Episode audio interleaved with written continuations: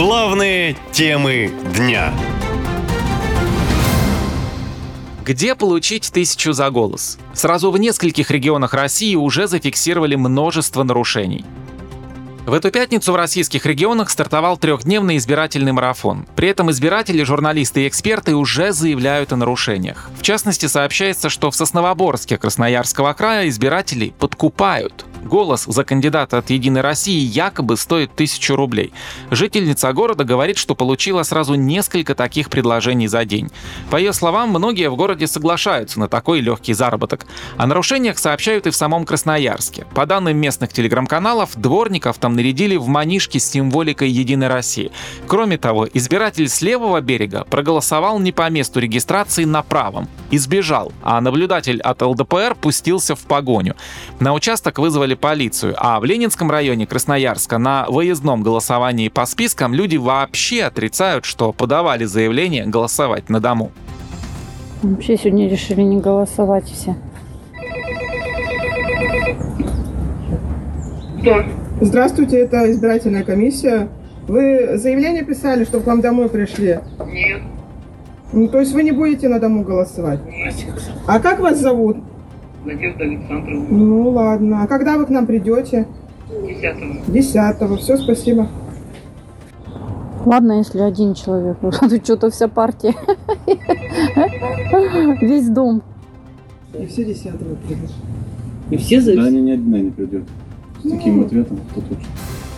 Напомню, в Красноярском крае избирают губернатора, депутатов Горсовета столицы региона, а также идут дополнительные выборы в Заксобрание и Госдуму. О нарушениях во время голосования заявляют и в других регионах России. В частности, заявляли о так называемых каруселях и вбросах. Как не фотографируете эту бро? Не трогайте, не трогайте женщину, не трогайте женщину.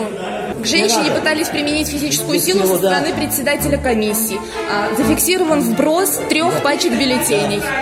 Тем временем на некоторых участках избирателей в первый день голосования развлекали и угощали. Например, в Новокузнецке на избирательном участке в интернате для престарелых людей с инвалидностью голосующих кормили бесплатными бутербродами. Угощения раздавали и на другом избирательном участке Новокузнецка. Также там организовали ярмарку и выступления аниматоров. Основная тенденция, которую уже успели заметить наблюдатели, это принуждение избирателей к голосованию, особенно к электронному, говорят эксперты. По их словам, к нему повсеместно принуждают сотрудников бюджетных учреждений и государственных компаний. В этом году электронное голосование будет самым массовым в России. Об этом заявляет движение «Голос», признанное в стране иноагентом.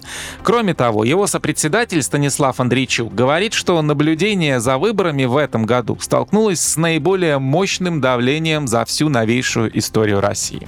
На этих выборах опять вернулась э, история с противодействием общественному наблюдению.